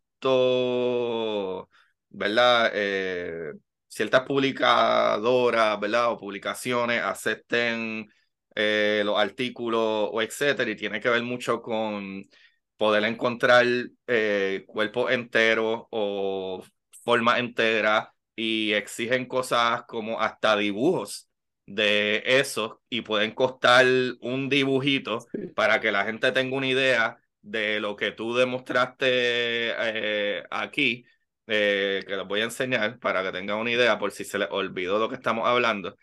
Eh, este dibujito que hay aquí abajo esto que ven aquí abajo, Corillo, para los que Ese, ese no fue el, el, que, el que costó, ese no sé cuánto costó. sí, no, ese, es el problema, es que esto cuesta mucho pero, dinero. Pero toma mucho tiempo, sí. Y tiempo de los artistas y trabajar junto con los artistas.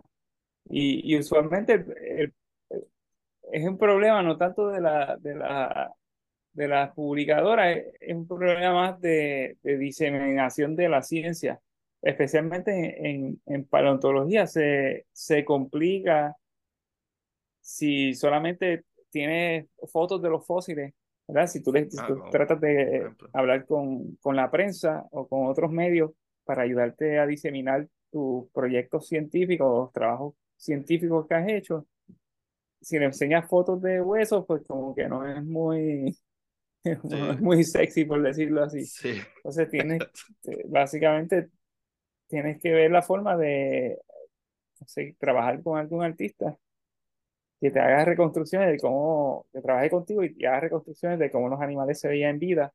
Y quizás eso acapara, pues sí, acapara más la, la atención del público en general y facilita la diseminación de la ciencia y, que las personas crean, crean poco más de interés en la, en la ciencia, pero pues uno también tiene que, que pagarle su, su precio justo a, a, las personas que hacen estos trabajos. Y no, sí, se dificulta porque los fondos para hacer ciencia usualmente no son, no son, no son muchos.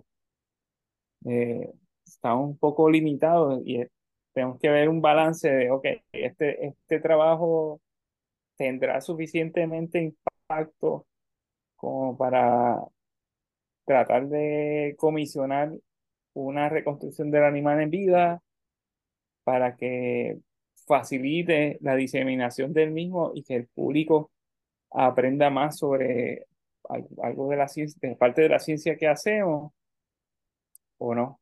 O mejor me, me guardo ese dinero, ese dinero quizás me sirva mejor para visitar una colección en otro país o en otra institución para suplementar otros estudios que, estoy, que, ¿verdad? que están en proceso. Entonces es un poco complicado, un poco... Por eso, ¿Hay alguna manera que el público en general pueda decir como, mira, este, porque usualmente Smithsonian y todos estos museos, eh, tú vas y no te cobran. Tú pones dinero si tú quieres, todos estos son fondos usualmente federales o compañías privadas o entidades que dicen, yo creo en esto. O sea, que lo que estoy diciendo significa que no hay chavo. Exacto, yo, exacto. yo he tenido muchos episodios, eh, he tenido entrevistas que incluso con Mónica Feliu, Hablé, hablé una vez con Deborah Martore y, siempre les digo lo mismo. El problema con la ciencia es que los fondos eh, son cuando... muy poco, son muy poco y, y, nos lo estamos peleando entre muchos. Exacto, y a veces tú tienes una muy, muy buena idea y o tienes una idea que ya está funcionando, como por ejemplo, el mejor ejemplo que puedo darle es eh, el Observatorio de Arecibo. Tremendo observatorio. Hace dos semanas atrás yo saco un video porque probamos se logró conseguir una manera de cómo ver las ondas gravitacionales y ver la distorsión del fondo del espacio de ondas gravitacionales. Parte de esa información vino de 15 años de observaciones en diferentes partes del planeta, incluyendo el Observatorio Agresivo que recopiló esa información. Pero, ¿qué sucede? Tú tienes que decidir, miren lo difícil que esto es decidir que los pocos chavitos que tú tienes, seguirle en proyectos brutales como era el observatorio, pero el problema es que el observatorio tiene casi 50 años, aunque seguía dando buena información. O seguir a proyectos modernos. No deberíamos de estar peleándonos tanto por el dinero si hubieran, ¿verdad? Lamentablemente es bien difícil decir, sí, denos más fondos y ya, pero eh, porque a la gente lo que le gusta es cuando le llegó la Tilenola a su casa que le quita el dolor. Pero la gente no sabe que detrás de eso hubo un gran trabajo. La gente le gusta saber de que los huesos funcionan de esta manera o que en 1850 eh, eh, Joseph eh, Lister descubrió que, ah, mira, vamos a usar antisépticos porque la gente se está muriendo. ¿Sabes? Todo eso, todo eso, cuando operaban a la gente, va para darse cuenta y crear algo tan sencillo como un microscopio, que hoy en día un microscopio lo tienen nenes de 5 años, les regalan microscopio de regalo para que vean la hojita y whatever. Eso, eso fue bien importante hace menos de 200 años atrás. Y todo eso es por la investigación y la investigación toma tiempo, dinero, esfuerzo y el dinero no es suficiente. Con todo eso que he dicho, Jorge, ¿hay alguna manera que la gente pueda aportar, este, donar, eh, enviar fondos o algo para estas instituciones o específicamente la institución que tú trabajas o ¿verdad? Este, los trabajos que tú llevas haciendo, que como esto mismo, que hasta un dibujo puede costar sobre dos mil dólares, cuatro mil dólares a un solo dibujo para poder llevar la ciencia a que alguien diga, ah, pues está bien, me importa. Después de todo ese trabajo extenso que ustedes llevan haciendo por años y años y años, estudiando, eh, comparando, creando tablas maravillosas, que tú me enseñaste la otra vez, unas tablas de comparaciones, que eso tiene que haber llevado años con ganas, pero años con ganas, para tú poder tener esa, eh, esa base de datos. Es súper difícil que después de todo ese trabajo, porque alguien no pueda hacerse el mental picture de cómo se ve algo, todo ese trabajo se va por la borda. Sí, o, o, es, ignorado, la gente no, no entiende el, el, el, mensaje o la ciencia que estamos tratando de, de comunicar, ¿verdad? Y, y sí, pues, hay muchas cosas que las personas pueden hacer, ¿verdad? Desde elegir mejores servidores públicos que apoyen eh, la proliferación de fondos para la ciencia, ¿verdad? Sí, para especialmente en Puerto Rico, sí, sí. Para que Puerto Rico, en, gran parte, para que Puerto Rico eche para adelante, debería invertirle muchísimo a la, a la ciencia y tecnología. Y en lugar de estar quitando fondos de instituciones que promueven la enseñanza de ciencia y tecnología, eh, y también yo creo que eso eh, en parte evitaría fugas de cerebro, evitaría un montón de, de, problemas que afectan a la isla, y, igual en muchos otros sitios, ¿verdad? Porque muchas eh, instituciones científicas que dependen de fondos públicos están a merced de los líderes que estén en el momento. También hay muchos de ellos no entienden nada de la ciencia. Exacto, sí, sí. Hay, hay, también existen formas de hacer donaciones a, a diferentes instituciones que, que, existen y que se están desarrollando eh, actualmente eh, con, un grupo dedicado de, empresarios y otros colegas en Puerto Rico estamos tratando de establecer o comenzando a establecer eh, un museo de historia natural en, en Aguadilla, entonces en algún momento verán que hay una página y, ahí, y habrá opciones para que las personas hagan donaciones, ¿verdad? Para promover la ciencia eh, eh, y este tipo de ciencia en Puerto Rico y, el desarrollo de, de, colecciones científicas y programas científicos conjuntos con universidades eh, y lugares donde la gente pueda visitar y físicamente ver algunos fósiles, ejemplares eh, en exhibición, que no que es algo que no, pues no existe en Puerto Rico, ¿verdad? No, hay un museo, un museo que podamos decir, museo de historia, de historia natural, eh, que, Donde, donde los otros puertorriqueños o gente que esté visitando pueda aprender sobre la flora y fauna tan diversa que tenemos en, en la isla, ¿verdad? Puerto, Puerto Rico es, parte de, de un eh, de, de, un hotspot de especies, ¿verdad? Es una zona con alta diversidad de especies, lo es hoy, lo ha sido a través de los millones de años que, que, ha, que ha existido como, como isla, ¿verdad? igual que las otras partes de, del Caribe. Eh, sin un lugar donde aprender de eso, pues, ¿qué, ¿qué, te queda? Lo que hay en los libros de texto en las escuelas, que usualmente son cosas que no son de Puerto Rico. ¿verdad? Entonces, te hablan museo de historia natural y piensas en, en, los animales. Eh, piensan en dinosaurios todo el mundo. ¿Ah?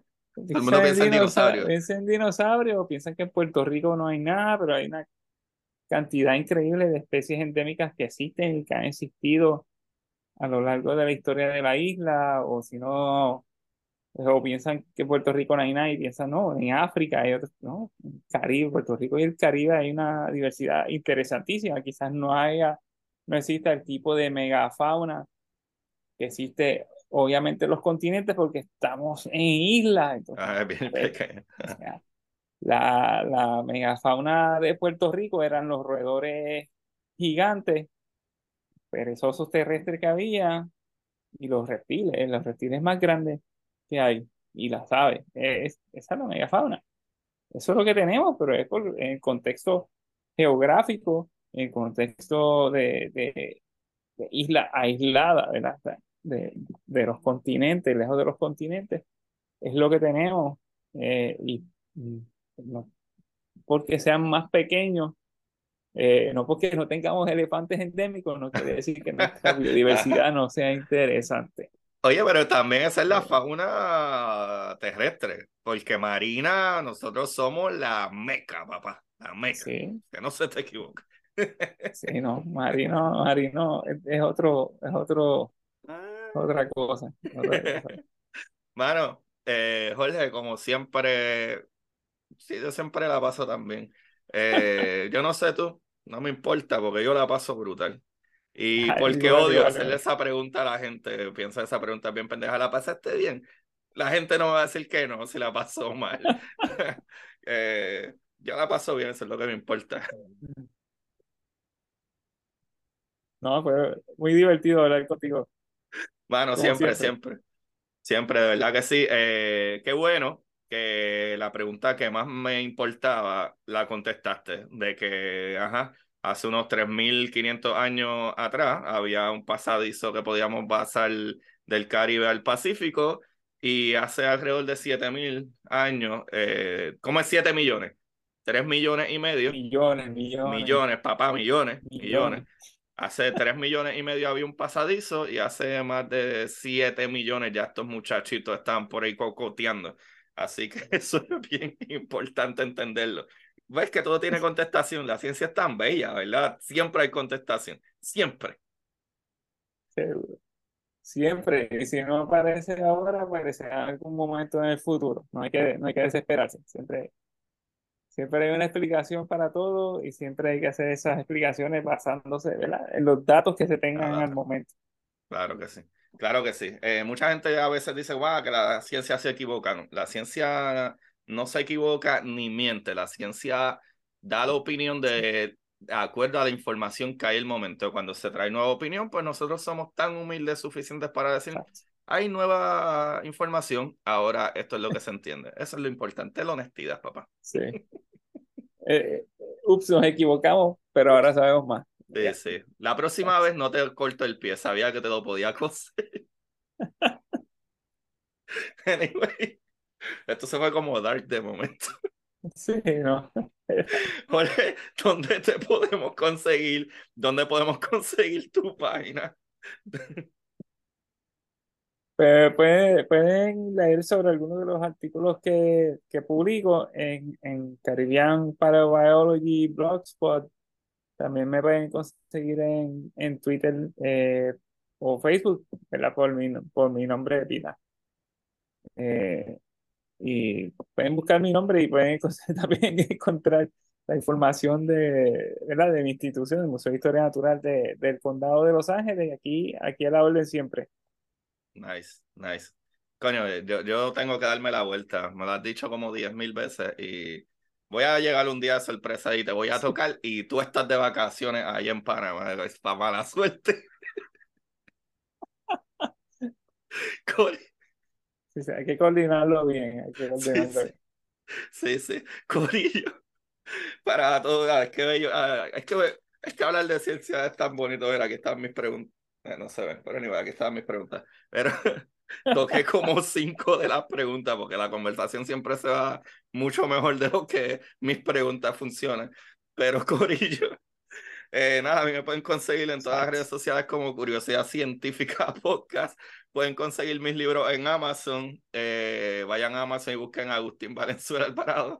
Y mi último libro, La Exploradora Draco, Ciencia Ficción, que es la segunda parte de La Exploradora Titán. Para que vean mucho a muerte, matanza, alien, guerra, acción, sexo, ahí hay de todo. Y para los que no tienen tanto tiempo de leer libros completos, está mi libro de historias cortas para sentarse en el inodoro, que son historias de ciencia ficción, horror, terror, eh, suspenso, cosas maravillosas. Y para que podamos hablar más de ciencia, busquen ahí eh, Curiosidad Científica del Universo en arroz con habichuela para que entiendan las cosas como Jorge Vélez las explica, sencillito. Eh, mano, gracias, gracias Jorge nuevamente. Vamos a decirle adiós a estos muchachos. Se me cuidan. Bye. Bye. Y para ustedes Esto es curiosidad científica.